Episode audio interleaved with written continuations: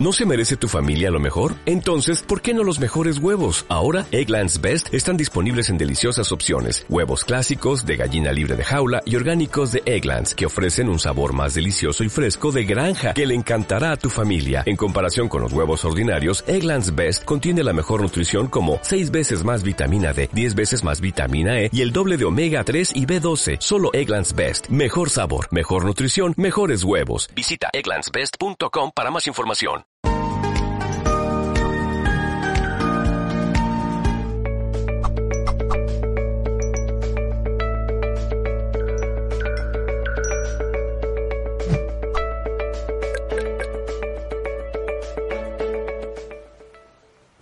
Bienvenidos y bienvenidas compañeros compañeras de Mindalia. Estamos en otro directo más de Mindalia Televisión. Os recuerdo varias cosas antes de que pasemos con el especialista. Eh, estamos retransmitiendo en directo, por lo tanto este vídeo quedará después colgado en YouTube para que lo puedan volver a ver en diferido.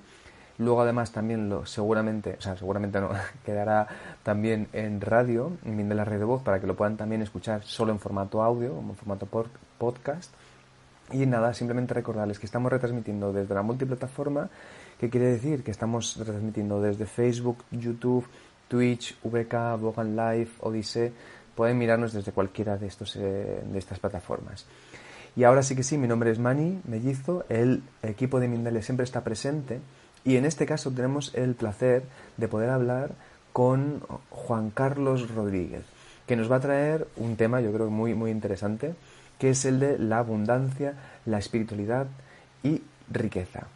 Juan Carlos es mentor espiritual, es coach en coaching trascendental con más de 5.500 horas, autor de un libro, fundador de una escuela de coaching y de su propio centro desde el 2018. Y le tenemos aquí al otro lado, le vamos a dar un, vamos a decir, un fresquito saludo. Entiendo que también está pasando calor, así que Juan Carlos, un placer que estés aquí otra vez en Mindalia. Gracias. Muchas gracias por invitarme nuevamente y es un placer estar en estos momentos de calor para refrescar la mente y el corazón también. Qué bien, Juan Carlos. Pues entonces nada, yo ya te dejo el espacio para que nos des ese aire fresco de, nuevas ideas y nuevas formas de entender la vida, en este caso el de la abundancia, la espiritualidad y la riqueza. Y luego vamos con las preguntas. Os recuerdo a la audiencia, antes de que pasemos, Juan Carlos, eh, las preguntas, si pueden realizarlas escribiendo el nombre el país del que escriben y la pregunta en concreto, ideal. Y también, por cierto, tenemos el botón de super chat para poder realizar donaciones siempre que quieran en cualquier momento del directo. Así que, Juan Carlos, eh, te doy paso. Muchas gracias. Pues encantado de, estar aquí y déjame matizar un pequeño detalle que has eh, errado y es que llevo desde el 2008, no desde el 2018. Desde 2008 eh, desarrollando contenidos, programas y acompañando a, miles de personas a, superar sus desafíos en todos los ámbitos de la vida, aunque ahora me toque hablar de la, abundancia, de la riqueza y de la espiritualidad. Y este trío, ¿cómo, cómo, cómo podemos manejar este, este asunto? Bueno, yo ah, me voy a presentar primero eh, y sobre todo agradeceros una vez más, como decía, que, me hayáis dado la oportunidad de estar aquí, así que gracias a todo el equipo que hacéis posible este, este espacio. Eh, bueno, yo mm, vengo de una familia humilde, no puedo decir pobre, porque el concepto pobre en, Occidente es diferente al, al, concepto que puede haber en otros países, pero sí una familia muy humilde donde el dinero que traía mi padre básicamente eh, llegaba con, dificultad a fin de mes. Así que cada cual que considere como, como, como quiera eh, esta, esta, realidad. Luego, eh, vengo de, un, de vivir cierta dificultad económica con un patrón de escasez, de alguna manera, donde en mi casa había conflictos con el dinero y, y esos conflictos sin duda han marcado mi vida en este ámbito también. Y, claro, ah, las heridas de la infancia, los conflictos que hay de niño, inevitablemente van a pasar factura a lo largo de la vida. Bueno, ah, yo aunque llevo desde el 2008 desarrollando mi, carrera profesional como coach y he creado una metodología eh, para trascender los grandes conflictos del alma, previamente vengo de, haber trabajado en, en una empresa, bueno, en una pequeña empresa, pero al final, eh, hasta el año 2000, 2008 que dejé el mundo corporativo, he pasado por cinco compañías y grandes multinacionales. He estado en las empresas más grandes del mundo. Puedo decir que he estado trabajando en las empresas más grandes del mundo y he llegado a tener eh, pues un reconocimiento bastante elevado. He sido considerado una persona de alto rendimiento, de alto potencial. Mi última etapa corporativa fue en una multinacional en la que era el director comercial movíamos un volumen de negocio superior a los 14 millones de euros. Yo era responsable de toda esta parte comercial con un equipo de, ventas en España y Portugal. Y finalmente estaba en el punto en el que podía haberme convertido en el director general de la, de la multinacional, pero algo, algo ocurrió en mi vida que me permitió acceder a ese campo de intuición que me permitió de alguna manera saber que mi camino no era el de continuar en este mundo corporativo. Así que Vengo de una situación como la de muchas personas, de haber sido empleado, para hoy poder hablar desde este otro distinto perfil, que es el de empresario. Así que os invito a que os quedéis porque lo que voy a compartir son eh, aspectos muy íntimos míos que espero también os puedan ayudar a comprender la situación en la que estáis y sobre todo, si os quedáis hasta el final, os daré cinco claves que os van a ayudar a conectar con la abundancia, a desarrollar la riqueza y a sentir que somos personas espirituales, que tú también eres una persona espiritual y que este triángulo se cierra para que tú puedas activar tu campo y de esa manera conectar con la abundancia y desarrollar mucho más eh, la abundancia que pueda haber en este momento de tu vida. Así que vamos a estar eh, estos 30 minutos, más luego el tiempo de preguntas eh, que vendrá por delante. Estaba hablándote de que yo vengo del mundo corporativo, de que había sido una persona considerada de alto rendimiento y alto potencial, y donde yo creía que siendo responsable, siendo eh, exitoso en el mundo corporativo, iba a ser querido. De tal manera que trabajaba incesantemente, mi vida era la de un ejecutivo que lucha constantemente por obtener sus resultados, por conseguir objetivos, para que de esa manera le paguen más y le consideren más. Ese era mi mundo. Y es verdad que se me daba bien, tenía desarrolladas ciertas habilidades para la venta, cosa fundamental para poner en valor en el futuro o lo que haces como pasión y que la gente pueda además beneficiarse de ello. Luego, eh, yo que a pesar de ser un joven tímido, eh, me enfrenté o me tuve que enfrentar a esa parte del mundo de la venta, me ayudó enormemente a superar las dificultades que cualquier vendedor tiene cuando le dicen 100 veces no, hasta que una vez le dicen sí. Y eso me ayudó a forjar mi carácter, a desarrollar virtudes, cualidades. Ciertamente tenía un don, un don de gentes, pero mm, el liderazgo es otra cosa. Y la capacidad de poner en valor lo que estás ofreciendo es otra cosa. De tal manera que esta parte de, de la venta me ayudó mucho a lo que hoy me ha permitido, de alguna manera, desarrollar un aspecto de los que vamos a trabajar aquí, que es la riqueza que no tiene, mm, no es lo mismo que la abundancia. ¿De acuerdo? Así que voy a adentrarme en lo que es la abundancia, la riqueza y, la espiritualidad. La abundancia, pues es muy posible que todos los eh, oyentes y espectadores de Mindalia estén conectados con la abundancia, porque la abundancia y la espiritualidad parece que van de la mano, están de la mano, ciertamente van de la mano. Lo que parece que se escapa de la ecuación es la riqueza. Y quiero hablar hoy de la riqueza, porque eh, ser espiritual y conectar con la abundancia es fácil. Pero hoy os voy a revelar, o voy a desvelar, uno de los grandes conflictos que tienen las personas espirituales. Y es que la persona espiritual conecta con la abundancia, pero no desarrolla la riqueza. ¿Por qué? Porque la riqueza está mal conceptualizada. Creemos que la riqueza es algo negativo. Y hoy quiero desvelar este, este punto porque me parece fundamental. Porque si no desarrollamos la riqueza, no aprenderemos a manejar las virtudes, los beneficios que ofrece la riqueza. Entonces, la abundancia, sin duda todos cuando nacemos, para mí somos abundantes. Todos cuando lleguemos a este plano físico, somos abundantes en todo. Es más, de niños, de bebés, no damos prácticamente nada y sin embargo recibimos. Date cuenta de este escenario. Recibes el amor, el alimento, la ternura, el afecto, puede que haya maltrato también, pero tú no haces nada, no das nada y sin embargo recibes. Vas creciendo, vas avanzando, evolucionando, sigues recibiendo. Y hasta que no maduras, de alguna manera, mm, no empiezas a dar. Luego nosotros llegamos a la vida y lo que hacemos fundamentalmente es recibir. Es recibir. Luego somos abundantes. El problema mm, es que en algún momento hay una serie de condicionantes que bloquean la abundancia, que bloquean ese, esa, abundancia que estamos determinados a recibir. Y ese condicionante puede ser la familia, el entorno, el trabajo del papá, puede ser la madre, la abuela, el tío, puede ser la situación que hay en el país, puede ser que nazcas en un país donde haya una escasez, donde ha habido una situación catastrófica. Es decir, que cada uno de nosotros nacemos en un momento determinado y eso ya en sí mismo es un condicionante. Bien, somos abundantes, pero hay una serie de condicionantes que van a afectar a nuestra vida. ¿De acuerdo? Eso no es ningún problema. Yo puedo ser abundante toda la vida, estar en una situación de escasez, pero siempre, si te das cuenta, aunque te falten ciertas cosas, aunque haya escasez de ciertas cosas, en otras tienes abundancia. Quiero decir, una persona que es desempleada puede tener ausencia o carencia de trabajo, pero tiene abundancia de tiempo.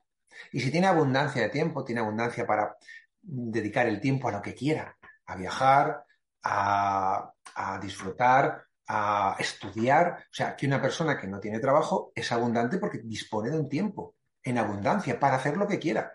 Otra cosa es que esté condicionado y su mentalidad le lleve a creer que el tiempo que tiene una persona que está desempleada es un tiempo perdido. Pero eso es cada cual. Vemos esto. Por tanto, como ser abundante que somos, podemos manejar esa abundancia. Para ello, tengo que conectar con los condicionantes que han hecho de mi vida un problema. Y para eso tengo que explorar cuáles son las creencias que hay en mí en relación a la abundancia. ¿Sí? Por tanto, somos abundantes y en qué momento, para irlo, llevarlo a un plano un poco más, más general, en qué momento el ser humano deja de ser abundante. ¿Cuándo se rompe la abundancia? La abundancia se rompe en el momento en el que se activan en el ser humano dos cualidades, dos cualidades que son innatas en el ser humano. Uno es la conquista y otra es la competición. El ser humano es conquistador y competidor. Competimos constantemente con los demás es una cuestión innata, forma parte de la identidad del ser humano, competir, no en el resto de animales. Los animales no compiten, sobreviven mm, o, eh, matan, cazan para, para comer, pero no compiten. El ser humano compite. Y además el ser humano conquista. Los, el resto de animales no conquistan, solamente eh, establecen un territorio y conviven en el territorio, pero hay abundancia de territorio. En el universo todo es abundante, en la Tierra todo es abundante, solo tienes que mirar el bosque, la naturaleza es abundante. En primavera, ¿qué ocurre? Las flores, los jardines, todo florece, hay abundancia. Pero ¿qué ocurre con el hombre, con el ser humano? No quiero decir el hombre, el ser humano.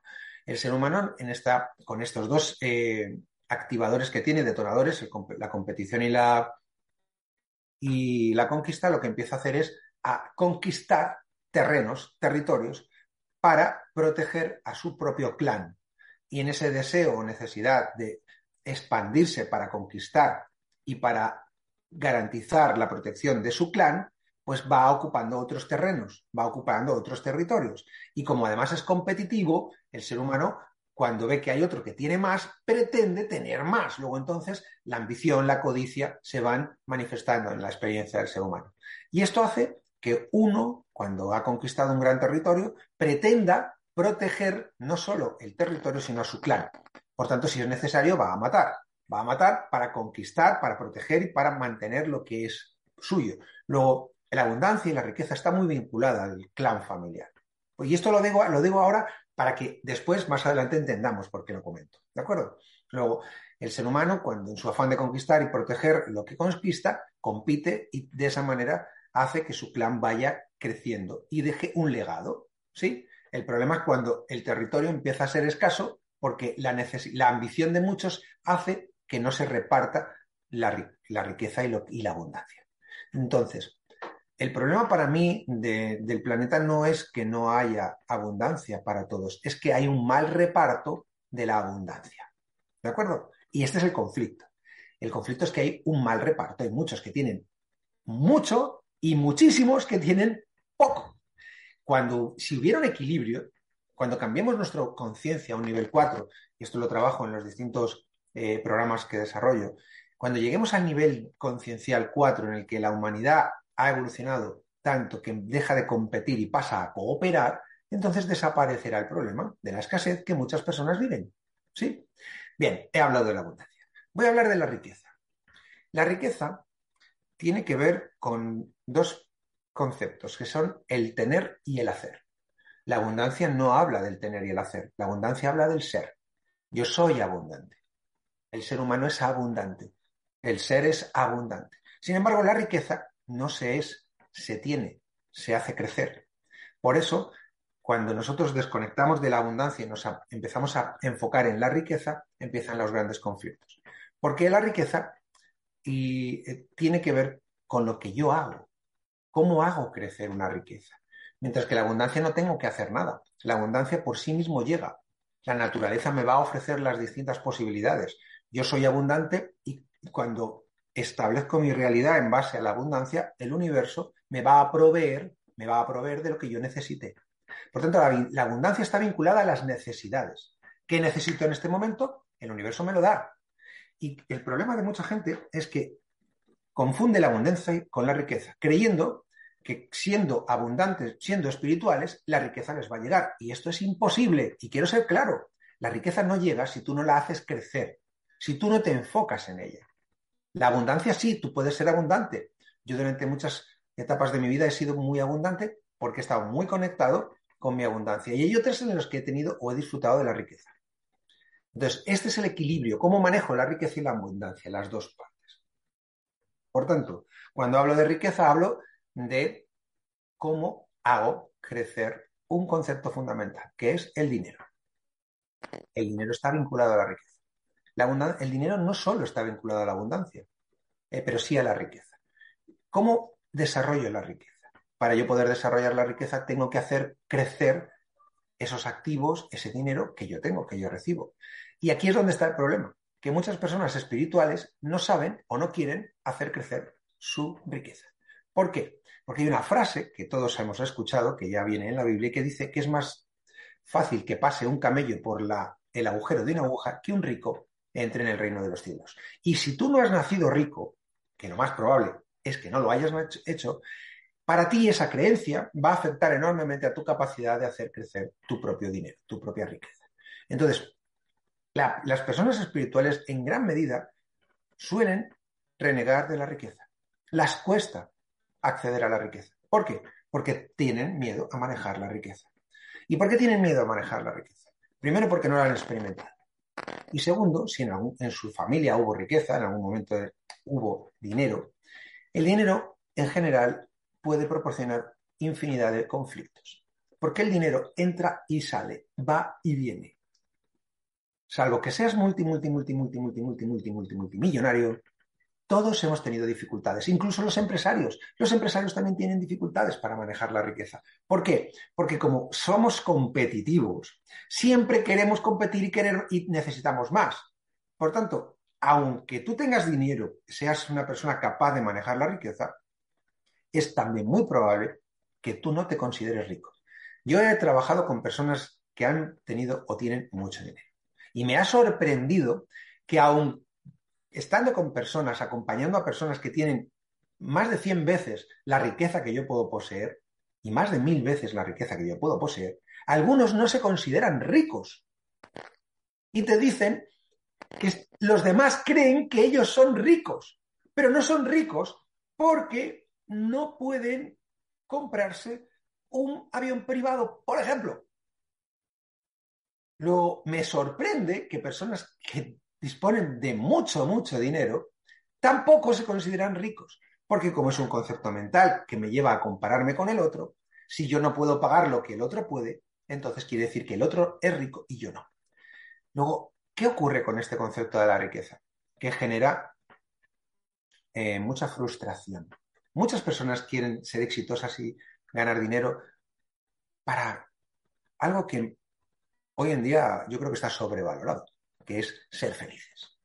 Y el concepto de la felicidad no tiene nada que ver con la riqueza, ni con la abundancia, pero menos aún con la riqueza. Entonces, ahora asistimos a este tipo de inversiones que tienen que ver con el mundo digital y que hace que muchos jóvenes quieran convertirse en millonarios porque creen que obteniendo la libertad que les ofrece o proporciona el dinero van a ser felices. Y no se están dando cuenta, porque no les están contando la verdad, de que el dinero no te va a dar la felicidad.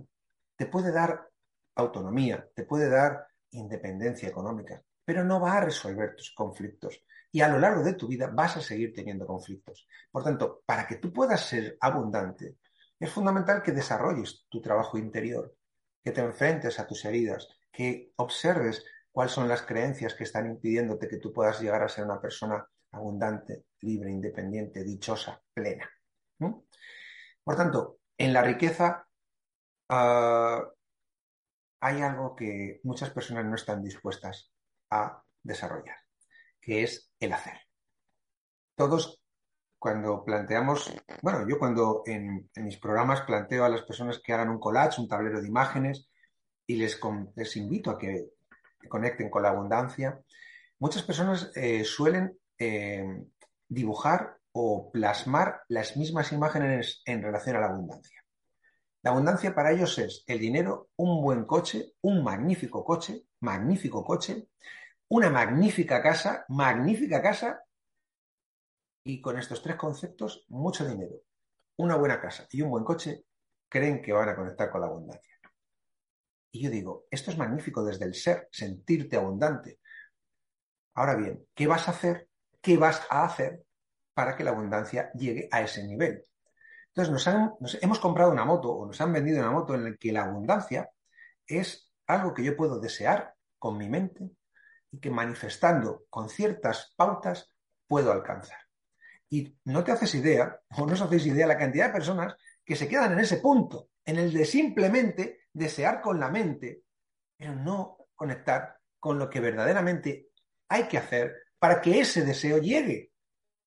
Entonces, quiero desmitificar aquí el concepto de, de lo que es la abundancia, tal y como la tenemos conceptualizada, porque así no vamos a conseguir nunca salir de la situación en la que está mucha gente. Es decir, esa rueda del hámster en la que mucha gente está vinculada va a seguir siendo una rueda de hámster. Para que uno pueda salir de la situación en la que está, probablemente una situación de necesidad, se tienen que dar dos cosas. La primera de ellas es que tú puedas manifestar tus deseos. Está bien. Empieza a manifestar, empieza a poner intenciones. Yo esto lo trabajo en los programas. Está bien. Proyecta en el campo tus deseos, tus necesidades y lo que realmente, realmente, realmente quieres para ti. Y eso es un paso importante. Pero hoy quiero darte, va, o daros varias claves. De nada servirá que tú proyectes en el campo cuántico tus intenciones si no haces lo que tienes que hacer. Y eso tiene que ver con el hacer y el hacer tiene que ver con el arriesgar. Y las personas espirituales no quieren arriesgar en relación al dinero. ¿Por qué? Porque arriesgar implica salir de tu zona de confort. Entonces, es tan fácil pedirle a Dios que me dé abundancia, pero cuando Dios te dice, la majo, ponte las pilas, si quieres la abundancia, arriesga, muévete, activa los campos que son necesarios activar para que la riqueza llegue a tu vida. En ese sentido, y ahí es donde las personas en general no quieren adentrarse. Me voy explicando, ¿verdad? Por tanto, ¿cómo puedo ¿Cómo puedo activar mi campo de riqueza para aumentar mi abundancia y además, y además ser una persona espiritual? Pues voy a daros las claves aquí. La primera clave fundamental y el primer paso que debes dar es mirar cuáles son las heridas que hay en ti en relación al dinero. ¿Qué es lo que te pasó cuando eras un niño, cuando, cuando eras una niña en tu casa? ¿Cuáles eran las discusiones? Yo puedo decir que, por un lado, eh, viví la experiencia de un padre muy trabajador, ausente por la necesidad de trabajar, que no sabía ahorrar, mi papá no sabía ahorrar, era muy disfrutón, le gustaba disfrutar del dinero y lo gastaba antes de que termináramos el mes. Luego he vivido la experiencia de estar en casa y escuchar las discusiones de mi madre y de mi padre a las seis y media de la mañana, en las cuales mi papá le pedía a mi madre dinero para pasar el día. Y mi madre tenía que soportar esa tensión a esas horas tan complicadas. Luego sé lo que es una discusión con el dinero. Además, mi padre, en un momento de su vida, tenía una cierta adicción a las máquinas recreativas, lo que le llevaba también a despilfarrar o perder el dinero. Es decir, mi padre viene de una familia en la que no sabían cómo cuidar el dinero. Y eso inevitablemente va a pasar de generación en generación. Yo recibo esa información. De tal manera que mientras yo soy empleado y trabajo en una empresa y me pagan, no tengo conflictos. Pero en el momento en el que dejo de ser empleado y dejo de recibir una, un salario mensual, sino que soy yo el que tiene que activar el campo para crear riqueza, no sé hacerlo. Por eso en el año 2008 paso prácticamente tres años en una situación de dificultad económica. ¿Por qué? Porque yo vengo de una situación en la que gano mucho dinero, tengo tarjeta corporativa, coche de empresa, viajo por todo el mundo, pero no me tengo que preocupar del salario. El dinero me llega todos los meses. En el momento en que yo dejo la empresa y comienzo a trabajar como empresario, no tengo activado el y resuelto el conflicto con el dinero. Con lo cual voy a pasar durante tres años escasez. Una escasez que me hizo eh, pasar de tener coche de empresa, tarjeta corporativa, viajar, a no tener coche. Y yo en mi vida había, no había tenido coche. Desde los 18 años tengo coche. Y la mayor parte de la vida tenía coche de empresa. Luego yo vivo la escasez en ese momento de mi vida y hasta que me doy cuenta que tengo que empezar a sanar las heridas que tengo con el dinero. Como el dinero a mí no me había hecho feliz, renegué de él y me fui al amor. Y entonces lo que empecé a hacer fue a dedicarme a ayudar, ayudar, ayudar. Entonces me fui de un polo al otro. Claro, hasta que yo no me di cuenta que estaba polarizado y que me había ido al otro lado, no empecé a sanar mi relación con el dinero. Por eso es fundamental que sanemos primero nuestra relación con el dinero. Y tiene que ver con los conflictos que hemos vivido cuando éramos pequeños. Por eso es importantísimo que exploremos qué pasaba en nuestra casa cuando éramos niños. Sería el primer punto. El segundo punto, explorar nuestras creencias en relación al dinero. Es decir, esas experiencias y lo que hemos vivido ha determinado, ha determinado una serie de creencias en nuestra vida. Creencias como que el dinero nos va a hacer corruptos, como que el dinero nos va a eh, provocar situaciones en las que vamos a perder amigos. Esto es normal. muchas de las creencias que hay relacionadas con la riqueza pasan por esta serie de situaciones en las que creo que el, dinero lo que va a provocar es dolor, que me va a alejar de mí mismo, que probablemente me haga eh, o que provoque que tenga que renunciar a mí mismo, a mis valores. Es decir, que el dinero, tal y como vemos a las personas que lo tienen, y lo que suele llegar es que el dinero es corrupto, que el dinero es sucio, que el dinero es peligroso. Entonces muchas personas aceptan o adoptan una serie de creencias en relación a la, parte limitante y negativa del dinero y claro, enfrentarte a tus creencias más arraigadas es duro, pero hasta que no te enfrentes a tus creencias más arraigadas, no puedes acceder a la riqueza. Volvemos a lo mismo. Puedes desear la abundancia y la abundancia, como es algo espiritual, te va a, satisfacer tus necesidades, pero no va a garantizar tu riqueza. Para acceder a la riqueza, tendrás que explorar tus creencias más limitantes.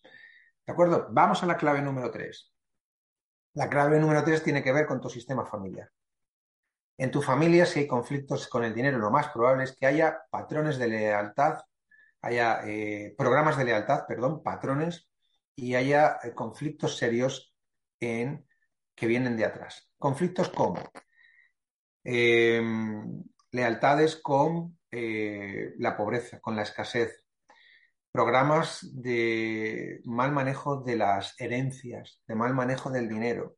Es más que probable que en todas las familias encontremos conflictos serios en los que el dinero ha sido un problema para la pareja, un problema para la alimentación de, de la familia.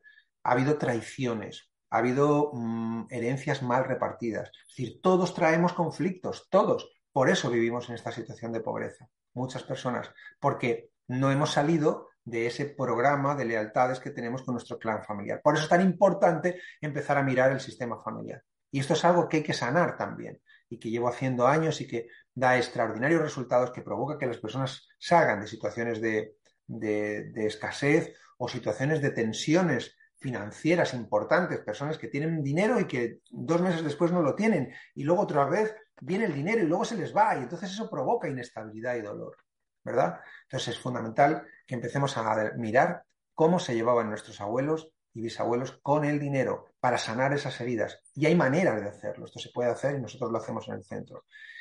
¿Qué más? Punto número cuatro, importantísimo también, es el crear una situación que nos permita obtener seguridad.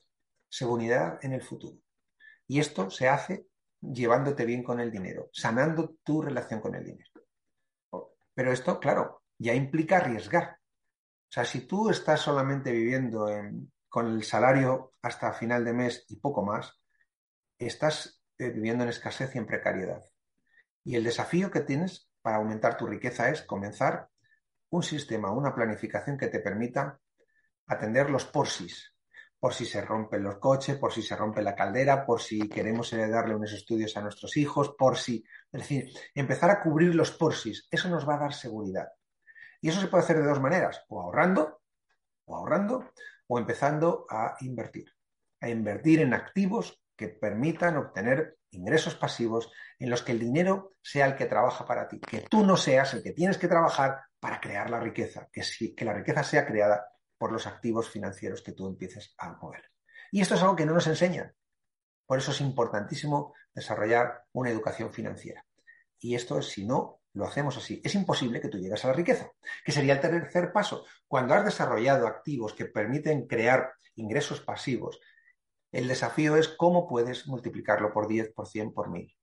Pero para eso requiere que tú tengas que prepararte, formarte, desarrollar liderazgo, crear una empresa, crear inversiones, comprar un pequeño eh, piso para poder alquilarlo, comprar un apartamento, un departamento, algo que te permita generar riqueza.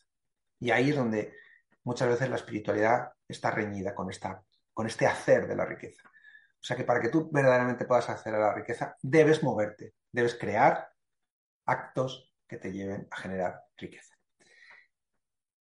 Wow. Qué bueno, ¿eh, Juan Carlos? Gracias. Eh, he parado porque llevamos 32 minutos y creo que es el momento en el que eh, tú tienes que, aportar algo, por eso me he parado. ¿eh? No, no, no. Porque no tenga carrete para continuar. Ya, ya, no, no. Yo en realidad te dejaría hablar un buen rato porque estás aquí transmitiendo un montón de información muy interesante, muy práctica también, o por lo menos que tenemos que llevar luego nosotros a la práctica.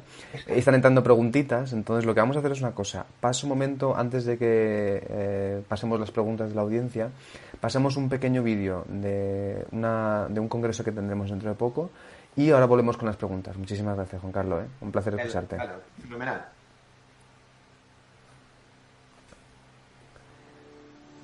En un mundo acelerado, repleto de responsabilidades laborales y familiares, ¿cómo mantener la calma necesaria para alcanzar un estado de paz y tranquilidad?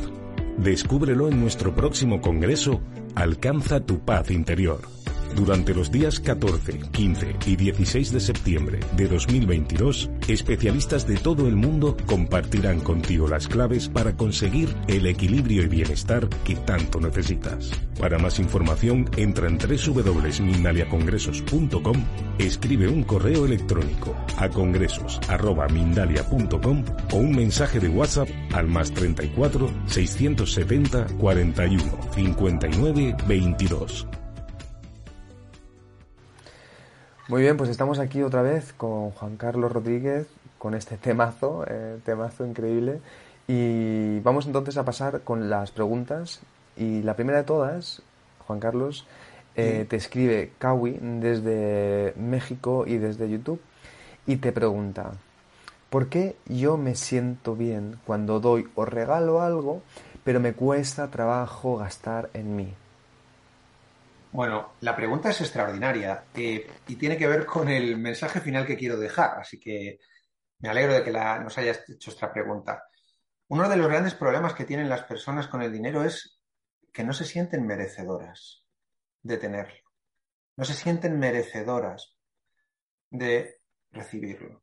Por eso, eh, uno de los puntos que quiero tratar, que es el último, es el de la manifestación, es el del deseo, y cómo proyectar en el universo, cómo proyectar en el campo al doble nuestro deseo más profundo, tiene que ver con esa sanación interna de lo que es el dar y el recibir.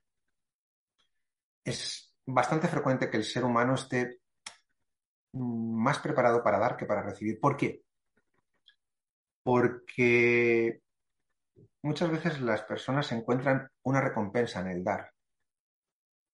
en el dar hay una recompensa. Cuando tú das algo generosamente, obtienes un gesto de gratitud y eso te hace sentir bien.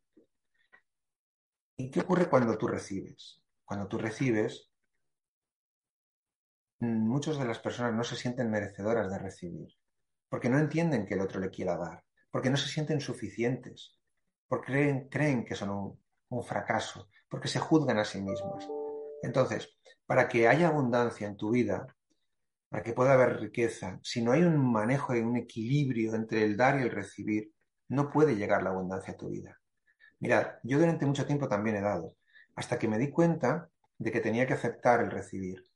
Yo era de las personas que cuando iba a tomar una cerveza o una Coca-Cola me gustaba pagar, me gustaba pagar, generalmente me gustaba pagar. Y era de esas personas que confrontaba con el que quería pagar, porque me daba la sensación que yo estaba agradecido porque vinieran a estar conmigo. Y entonces empecé a desarrollar el músculo del recibir. Y de repente, un día me di cuenta que cuando no pagaba, el otro también lo hacía gustosamente. Hasta el punto de que hoy, cuando alguien me invita, yo nunca digo que no. Digo a todo el mundo, gracias por tu invitación, gracias.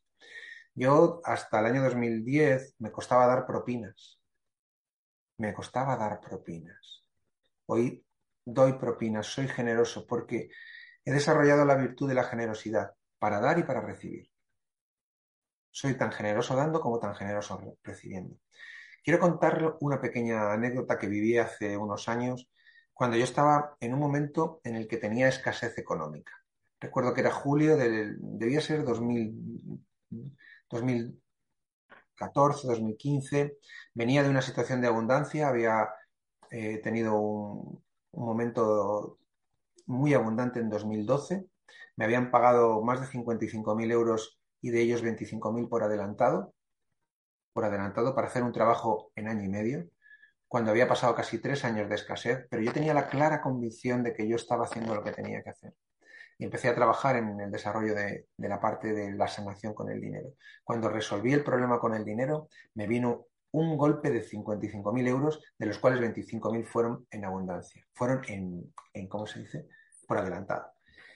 Sin embargo, dos años y medio después, había perdido, bueno, ese, ese punch de, abundancia.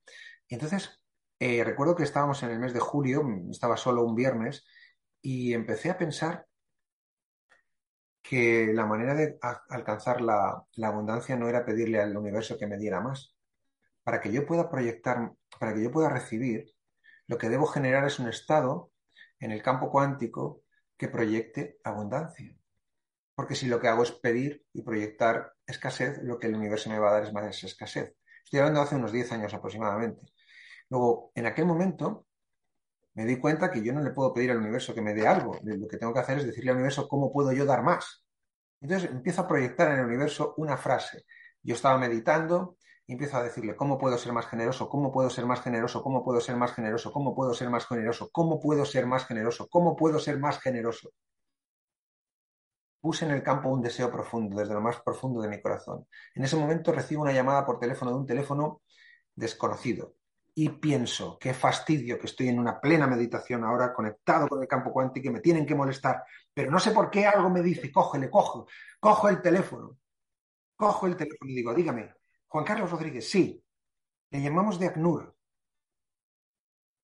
Tenemos un momento en el que necesitamos ahora mismo captar fondos para los refugiados de Siria.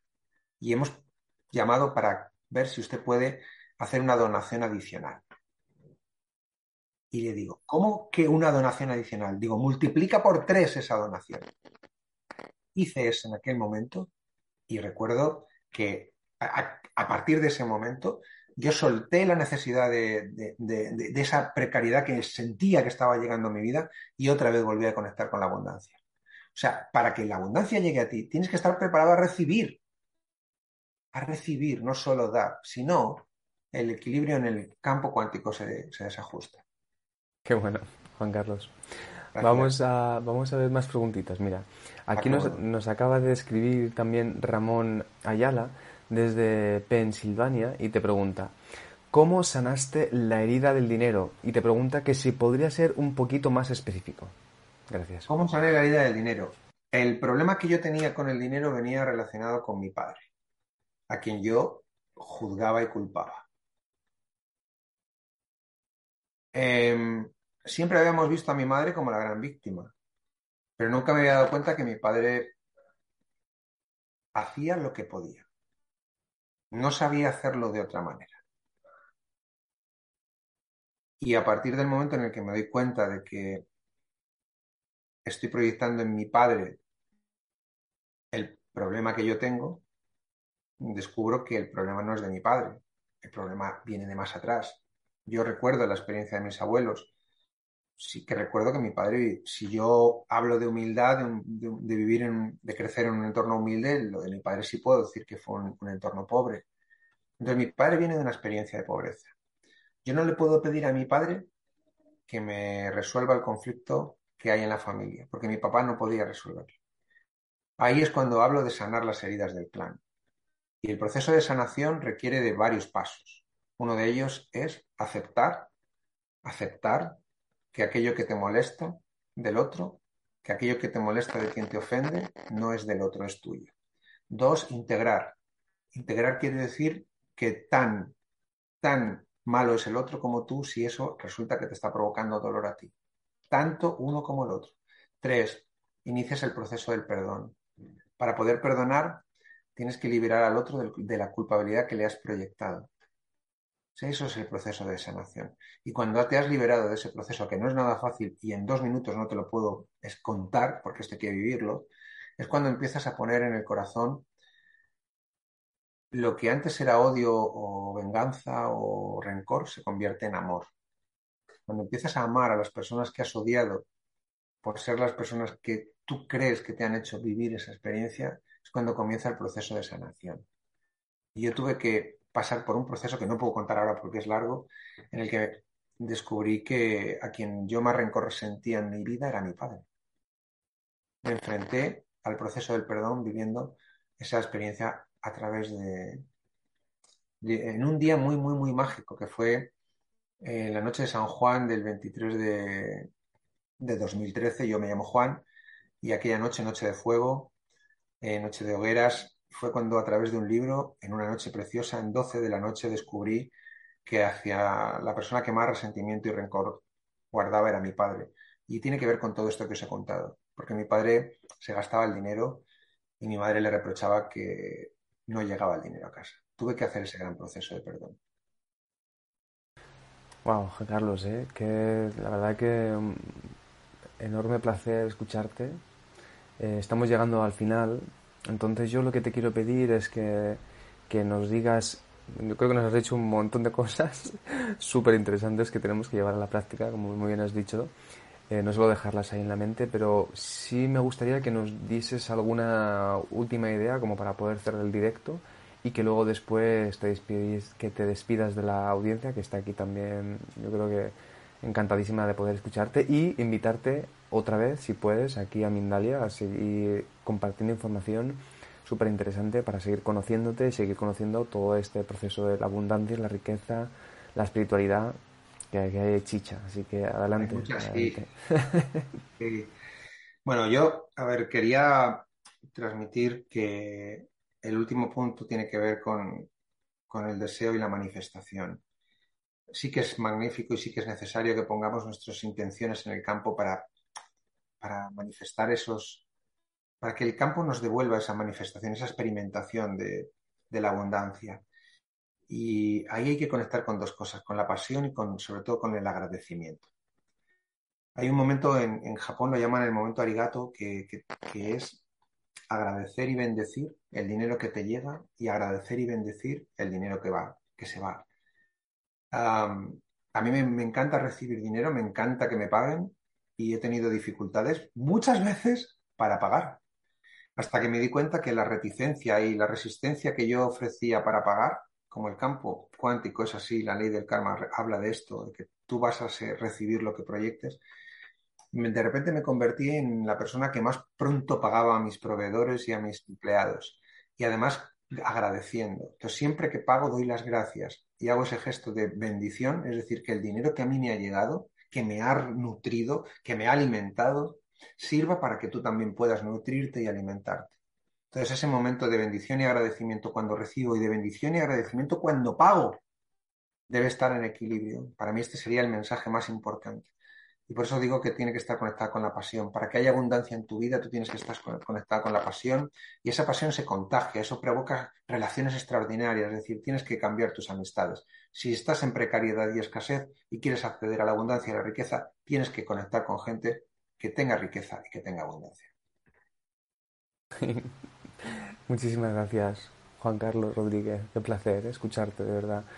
Eh, nunca mejor dicho, en este momento os invito a, toda la audiencia que puedan compartir este vídeo para que más gente pueda conocer esta situación, ¿no? que entiendo que es una, bueno, es una cosa que, una situación, un estado o todo lo que ello conlleva. Lo has, has explicado fenomenal, ¿eh? o sea, no, no, me quiero meter en ese, eh, en toda la explicación que has hecho, pero siento que sí que es importante porque creo que es un momento en el que mucha gente está enfocándose en este aspecto a nivel de emprendimiento y creo que eh, si la audiencia está ahí preparada y siente que esto lo puede compartir con más gente, adelante porque yo creo que es información muy valiosa. Y nada, acabamos de tener esta charla hermosísima, como ya han visto, con Juan Carlos Rodríguez. Esperamos eh, volver a verte, ya pondré ahí el mensajito para que te puedan volver a invitar y nada, entonces mm, te pido que te despidas y que nos despidamos también, no sin antes recordar que pueden seguirnos también en nuestras redes sociales, Instagram, Facebook, Twitter, en nuestro canal de YouTube y en nuestra página de Mindela Televisión para realizar donaciones, como dice Juan Carlos, por tres. Así que Juan Carlos, muchísimas gracias, un placer enorme y nos vemos en el próximo directo.